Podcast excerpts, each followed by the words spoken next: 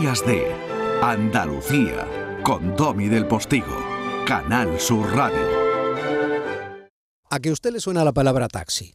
Qué bobada, ¿verdad? Pues claro, obviamente. Pero ¿y si yo le digo que probablemente esté más que justificado que yo le diga que esa palabra, taxi, viene de don Juan de Tasis y Peralta, segundo conde de Villamediana, incluso de su padre? Y nos vamos al barroco español. Historia, ni blanca ni negra.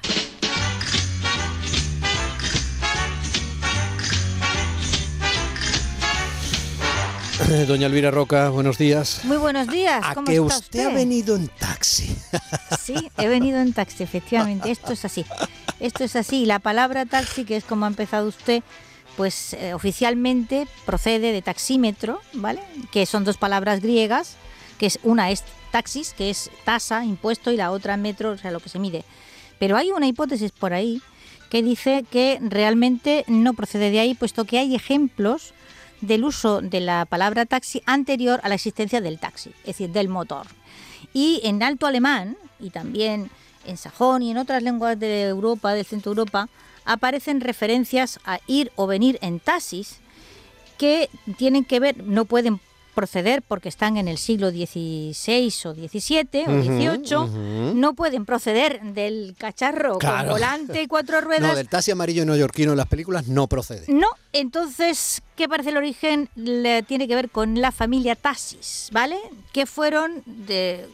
Bueno, es una familia de que empieza a adquirir poder en tiempos de Maximiliano, los Habsburgo, y eh, es un, un Francisco de Taxi el que es encargado por Maximiliano de organizar los correos reales en todos sus reinos. Y a partir de ahí la familia va con la expansión de los Habsburgo, encargándose de la formación de un sistema de postas y correos eh, en, en todo lo que eran los territorios Habsburgo.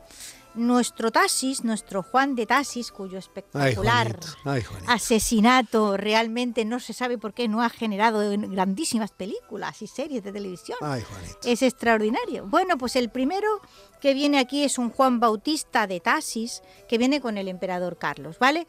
Luego eh, es Felipe II el que ennoblece esta familia, dándole a Raimundo de Tasis, que desciende de este Juan Bautista y a su vez del Francisco de Tasis. O sea, llevamos ya muchas generaciones. De- mucho rato en taxi, ¿eh? mucho rato en pero taxi, muchísimo rato en taxi y muchísimos siglos en taxi. Es decir, tenemos a una familia que podemos decir que son prácticamente los gestores de un sistema nuevo de comunicación que no es nuevo en tanto que sistema, que es nuevo en cuanto a su extensión. La Porque familia que estamos asumía lo que se llamaba el cargo de correo mayor del reino.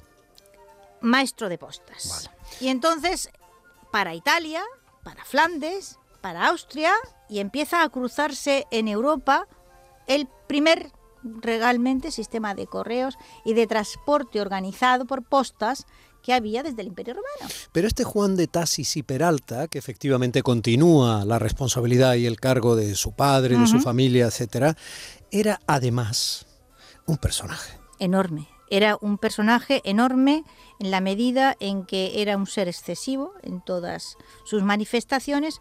No hay que olvidar que este Juan, segundo conde de Villamediana, eh, es hijo único. ¿eh? Es, no es un pequeño factor. Para ¿eh? colmo.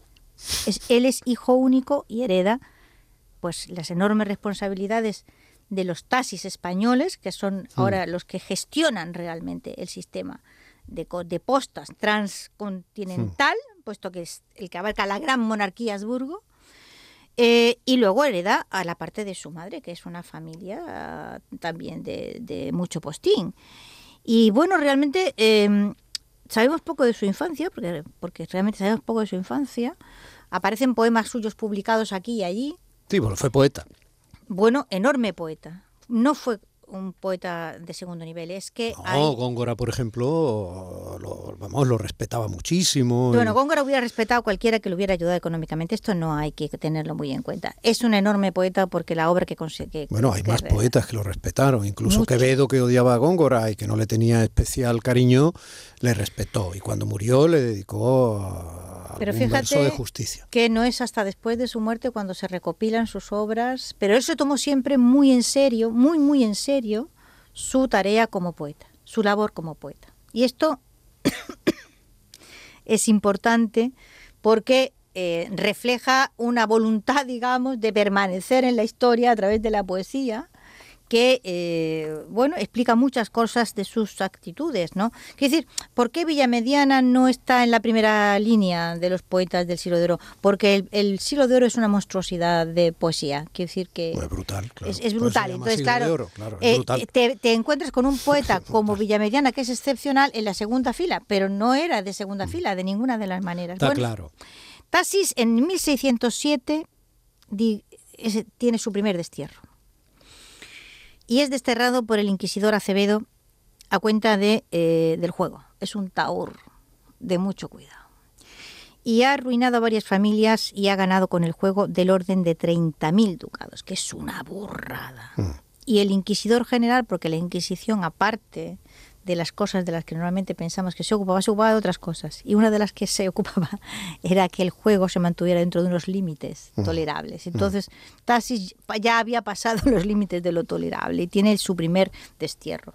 Marcha luego a Nápoles, y esta anécdota me vas a permitir que la cuente, con el virrey Pedro Fernández de Castro, y eh, porque, porque el virrey Fernández de Castro ha decidido crear una corte literaria, una corte en, en la ciudad de Nápoles, y se lleva con él a los Argensola, que son dos poetas también magníficos, los hermanos Argensola, Lupercio y Bartolomé, también considerados de segunda fila, pero que... ¿Cómo le llamarían a ese niño en la escuela de Lupercio? Eso digo yo. Pero bueno, sigamos. No es que además tiene segundos nombres, pero vamos a dejarlo. Nuestro Cervantes, de nuestro corazón, de nuestra alma, intentó, que, que, vivió siempre con la añoranza de Italia, intentó regresar a Italia por todos los medios habidos y por haber, intentó que Pedro Fernández de Castro lo incorporara a esa corte para poder eh, regresar a Italia, ¿no? Y, fracasó, o sea, no, no pudo conseguir que, que, lo llevaran a Nápoles, que fíjate, nos hubiera privado de la segunda parte del Quijote, que es una cosa, nos, nos, suicidamos casi, vamos.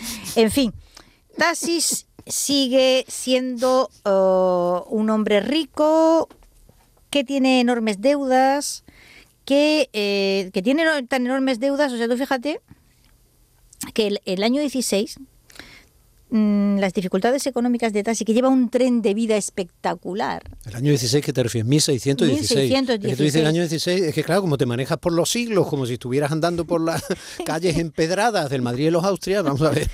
Por favor, vale. vamos. Vale, vale. 1616, Tasis se ve obligado, hoy diríamos, a externalizar o a privatizar algunas provincias en la gestión en la gestión del correo y las postas. Por ejemplo, Murcia, Cartagena, Nápoles. ¿Lo dio a la empresa de mensajería para Sí, vendió, vendió, vendió la gestión. Vendió correo a la empresa de, Exactamente. Para poder eh, conseguir dinero, porque el tren de vida que llevaba era tan absolutamente espectacular que gastaba, era una corte él solo gastando. Me dice José Manuel Zapico que eres la protagonista del Ministerio del Tiempo bueno, para que vamos, a centrarnos, que a mí me interesa mucho, el, el, pendón desorejado en el que se convirtió un personaje tremendamente simpático y con tantos valores bueno, como yo defectos. Lo de simpático no sé si lo diría. Pero para mí sí, desde el punto de vista literario y casi cinematográfico, me parece que la simpatía no es exactamente la palabra. En fin, para que se vea cómo lo veían sus contemporáneos y cuál era la imagen que él proyectaba en gran parte creada por él, buscada mm. por él y potenciada por él. Vamos a leer un poema que lo va a recitar aquí el señor eh, del Postigo con gran voz. Es una maravilla. Con gran voz de recitador radiofónico. Ponga usted voz de recitador radiofónico y léanos ese poema que don Juan Hurtado de Mendoza le dedicó a Villamediana. El poeta y dramaturgo Antonio Hurtado de Mendoza, otro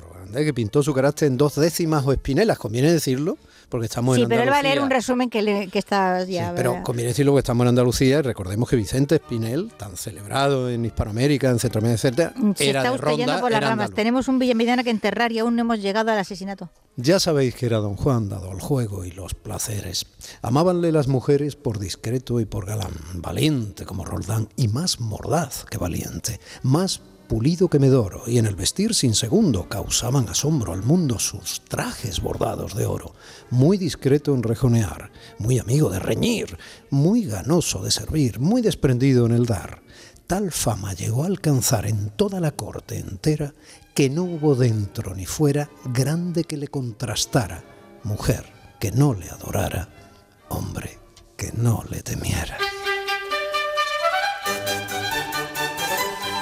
Bueno, habrán notado ustedes por el tono que el señor del postigo verdaderamente está a punto de hacerle una reverencia a Villamediana. Es Nuestro un, Villamediana, es un gran personaje. que mi querido señor del postigo considera simpático, yo no lo diría así, tuvo otro destierro en 1618 y eh, en 1621 se da la circunstancia que probablemente terminó con su muerte, que es la de eh, el fallecimiento de Felipe III y la subida al trono de Felipe IV, que era su amigo. Esto le da a Villamediana unas alas que él no supo dominar en ningún momento. En cierta manera, pues es como Ícaro, que se acercó demasiado al sol y terminó fundiéndose las alas y cayendo de ahí arriba, ¿no? Comparte amantes con el rey y tiene algunos atrevimientos, como es, por ejemplo, pensar que Olivares era como Lerma. Para nada, Olivares tenía El conde duque. Sí, el conde duque, el conde duque de Olivares tenía tripas por estrenar y eh, osó meterse con él. Pero es que osó más. Eh, se atrevió a tener un tonteo con la reina, no porque yo, yo realmente creo que no tuvo nada con la reina, es que le apetecía generar rumores sobre unos supuestos amoríos suyos con la reina. Eso hubiera sido la bomba para él, para él que vivía de provocar eh, escándalos y de, eh, digamos, colocarse lo más alto que pudiera colocarse. Y lo más alto que él podía colocarse era como el tío que le había puesto los cuernos al rey. Ahí ya no se podía subir más. Y entonces hay quien dice que provocó el famoso incendio en una representación teatral en, en la corte para poder coger en brazos a la reina y sacarla de allí. Buenísimo, eso es Eh, buenísimo. hay quien dice... Eso es buenísimo, ¿sabes lo que has contado? Sí, Pero bueno, lo dices ahí como si supiéramos, pero eso es, eso es, eso es maravilloso. Y yo no lo sabía, ya me parecía un personaje. sí, bueno, que pues... él sacó en brazos a la reina Sacó en de- brazos del a la teatro reina. incendiado. No, en un teatro no, era una representación en- dentro de la corte Bueno, la que se igual, fabricaba, da se- igual. digamos, el contexto. sacó en brazos a la reina del incendio. Sí, parece ser que sí, y hay quien dice que era que el incendio lo provocó él para eh, poder hacer lo que ya hemos dicho. Eh, había tenido una osadía importante cuando apareció en una de las celebraciones de la corte con un collar mm, de reales, de real de A8, ¿vale? Plata americana, real de A8 español, se fabrica un collar y en el collar arriba se leía, estos son mis amores. Anda ahí. Él era muy conocido por su capacidad para hacer, eh, digamos, eh, juegos de lenguaje, ¿no? Y entonces, evidentemente, un collar de reales y estos son mis amores, mis amores son reales. ¿no? Ya. No, pero Elvira, esto lo tenemos que dejar aquí. Y entonces, Porque, claro, no, claro. porque no, vamos a dejarlo aquí, por favor. Es que es fascinante un capítulo 2. Ahora, ¿quiere usted que le haga dos capítulos? No, sí, por favor. Vamos a ver, ha estado un rato antes de empezar Sí, sí. el programa convenciéndome de que no hacíamos dos capítulos. no, no, y ahora quiere que ren- rendido ante el personaje y, y ante quien lo narra. No, lo siento. No se rinda dos. usted. Capítulo 2, por favor. Capítulo 2. Esto es increíble No, que no, se capítulo trata dos. Capítulo 2, por favor, capítulo 2. paciencia de los oyentes y de quien les está hablando. Hasta la próxima. Días de Andalucía con Domi del Postigo, Canal Sur Radio.